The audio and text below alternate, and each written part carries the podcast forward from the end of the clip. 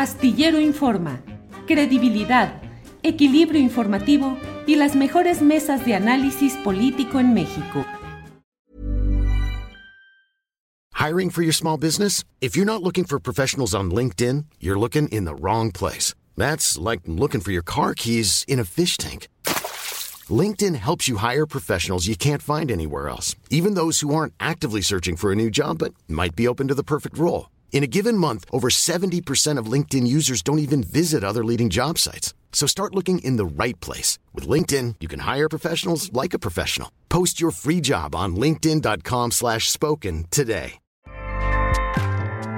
ACAST powers the world's best podcasts. Here's a show that we recommend. The Real Housewives is a guilty pleasure for most, but if you're looking to not feel guilty about that pleasure, tune in to Everything Iconic with me, Danny Pellegrino, where I break down all the messy moments and behind the scenes antics of Bravo's popular franchise. And on Everything Iconic, I also interview celebrity guests like Kelly Ripa, Kiki Palmer, Drew Barrymore, Cameron Diaz, and more about their guilty pleasures, their past work, and so much more. So if you're pop culture obsessed and find yourself watching way too much reality TV like me, tune in to Everything Iconic with Danny Pellegrino wherever you listen to podcasts. ACAST helps creators launch, grow, and monetize their podcasts everywhere. ACAST.com. Ahora va- vamos a estar con Vidulfo, Vidulfo Rosales. Vidulfo Ros- Rosales es una persona muy esforzada, un hombre de leyes, eh, eh, MEPA de, de- de Guerrero. Eh, él ha estado desde el 2014 apoyando al Comité de Madres y Padres de Familia de Ayotzinapa, pues con este tema tan eh, grave que es, eh, que es la, la- la- la desaparición de, lo- de los 43 estudiantes, sobre la cual todavía no, no tenemos verdad ni, por supuesto, justicia. Y además, eh, él como, como, como parte del equipo legal del Centro de Derechos Humanos Tla- Tlachinolan, que, que opera desde Tlapa en Guerrero y opera en, en la zona de la montaña en Guerrero, que es una de las más marginadas del país, pues atiende una, serie de casos de derechos humanos. Y ahora lo hemos eh, invitado, le, hemos pedido que, que, nos, que nos acompañe para hablar sobre esta noticia que fue dada a conocer ayer. En realidad, eh, de ello ya se sabía, pero eh, ahora se, se, se, conoció que un testigo protegido o testiga pre, pro, pro, protegida, no lo sabemos todavía, o sea, no se puede identificar, solamente se conoce con el sobrenombre, con el apodo de, eh, legal. It's that time of the year. Your vacation is coming up. You can already hear the beach waves, feel the warm breeze, relax, and think about work. You really, really want it all to work out while you're away. Monday.com gives you and the team that peace of mind. When all work is on one platform and everyone's in sync, things just flow wherever you are. Tap the banner to go to Monday.com. I'm Sandra, and I'm just the professional your small business was looking for. But you didn't hire me because you didn't use LinkedIn jobs. LinkedIn has professionals you can't find anywhere else, including those who aren't actively looking for a new job but might be open to the perfect role, like me. In a given month, over 70% of LinkedIn users don't visit other leading job sites. So if you're not looking on LinkedIn, you'll miss out on great candidates like Sandra. Start hiring professionals like a professional. Post your free job on linkedin.com slash spoken today. De, de Carla ha, eh, ha, ha, contado cómo es que esta persona atestiguó que eh, miembros del ejército mexicano, militares en activo, eh, solían venderle, y probablemente todavía se ocurre, pero bueno, esto corresponde al año de 2014, armas, el, el batallón 27 de Iguala, vendiéndole armas al grupo eh, criminal Guerreros Unidos en Iguala. El mismo grupo criminal el que, que, participó en los ataques de la noche del 26 al 27 de, de septiembre de, de, de, 2014 y al cual el ejército mexicano supervisó y, y protegió en, en, en, en, esos actos criminales de la, de la noche de Iguala. Entonces, Vidul Rosales, te agradezco muchísimo esta, esta oportunidad de hablar contigo. Eh, Vidulfo está, no sé si en Tlapa o, o en Chilpancingo, pero eh, posiblemente te, tengamos algunas dificultades técnicas con eh, la velocidad de Internet por allá, con la señal. Gracias, Vidulfo. Buenas tardes. Buenas tardes, Temoris. Gracias por invitarnos. ¿Por dónde andas, Vidulfo? Ahorita andamos aquí en, en por la costa chica del estado de Guerrero. Y, bueno, pues esperamos que en esos minutos que, vamos a conversar contigo, eh, pues Internet no haga de, de, las, de, las, suyas. Vamos a rezarle al, al, santo duende de la, de la, Internet. Vidulfo, ¿cómo ves este, esta información? ¿Para ti es novedad? No, mira, eh, este tema nosotros ya lo, ya lo conocíamos, eh, sabíamos de, de su existencia, y bueno, al igual que ustedes, a nosotros nos, nos sorprendió este, cuando tuvimos conocimiento de ello, ¿verdad? Cuando nos enteramos que este, había eh, el ejército mexicano, eh, pues le vendió armas o le pasó armas al grupo criminal Guerreros Unidos. También nosotros fue una gran sorpresa. Por eso ya desde hace tiempo nuestro señalamiento es enfático con el ejército mexicano de que ellos pues tuvieron responsabilidad en los hechos.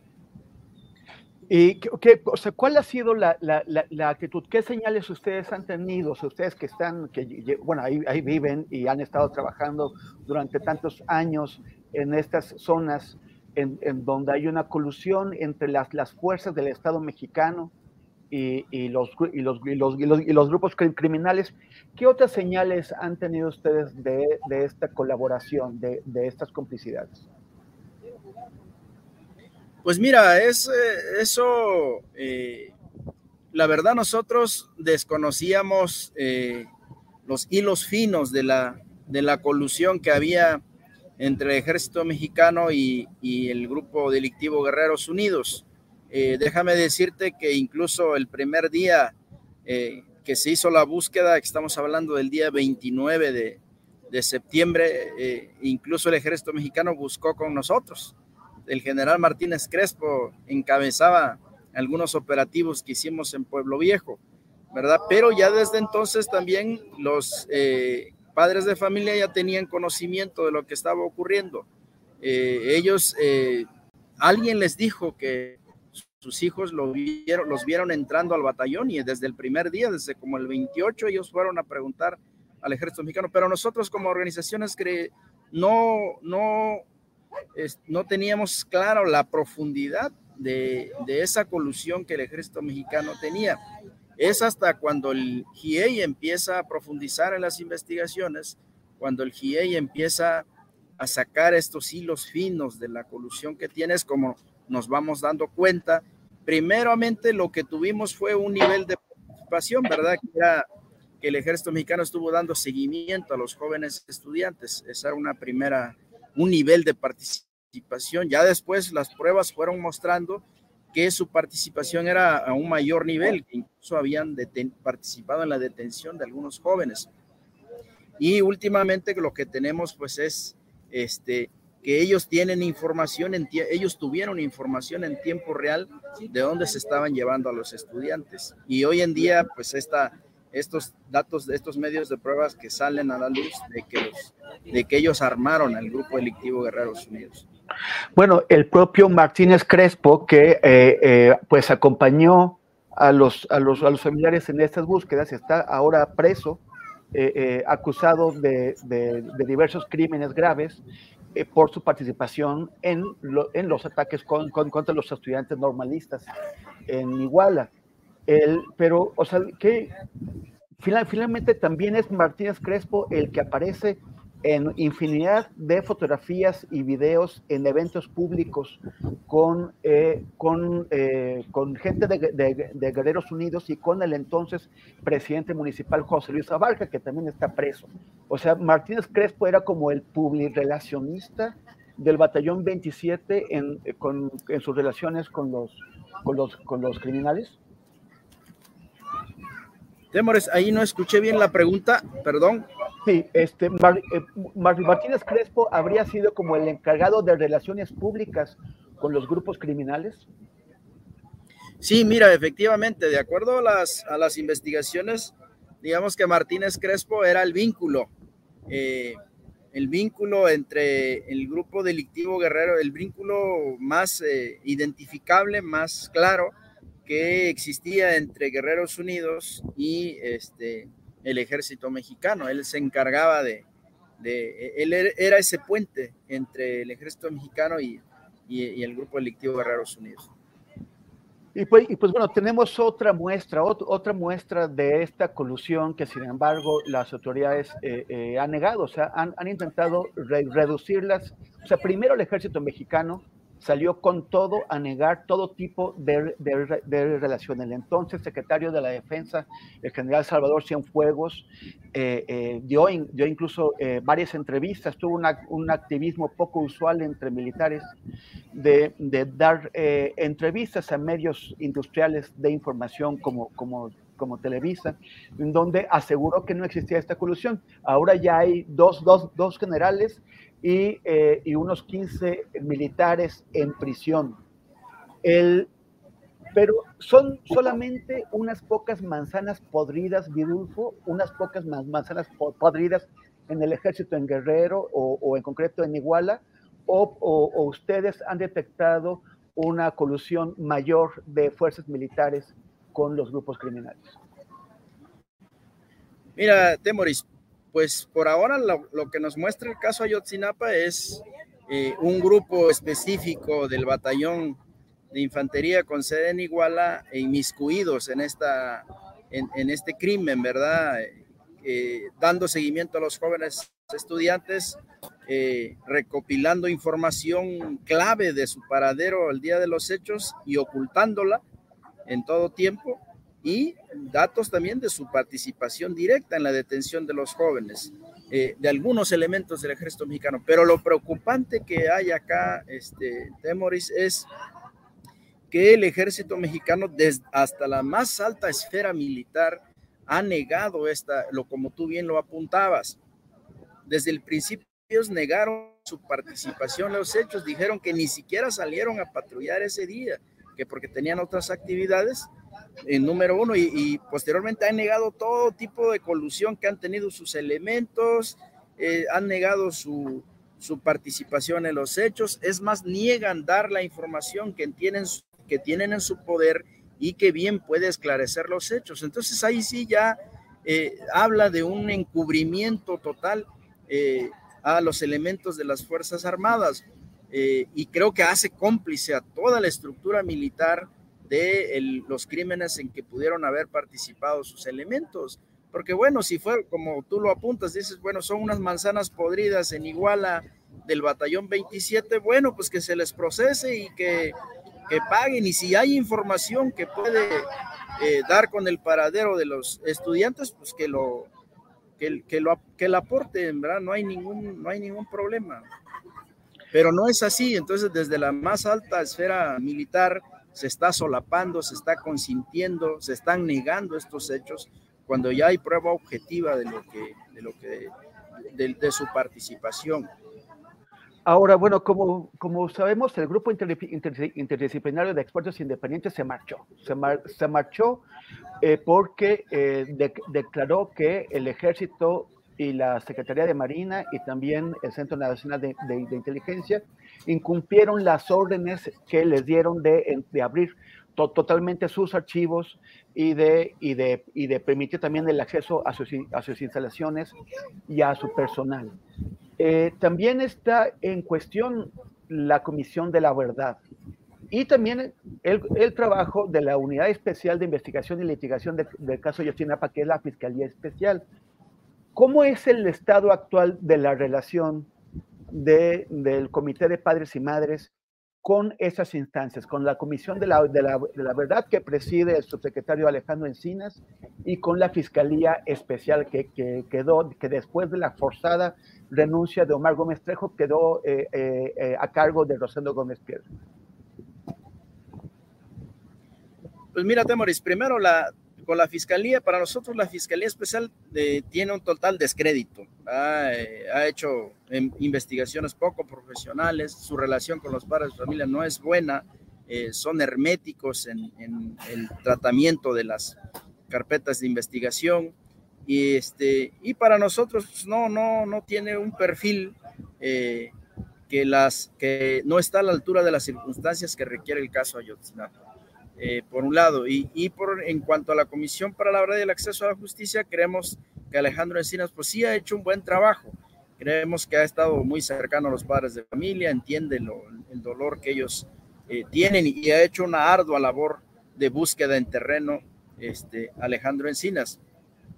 Sin embargo, eh, finalmente también él, él eh, rindió un informe, ¿verdad? El año pasado, un informe eh, que después vimos con los peritajes que hizo el GIEI, no muy sustentado, no, que, con poco sustento científico, más bien con la intención de dar una salida al presente caso, de dar una, finiquitarlo.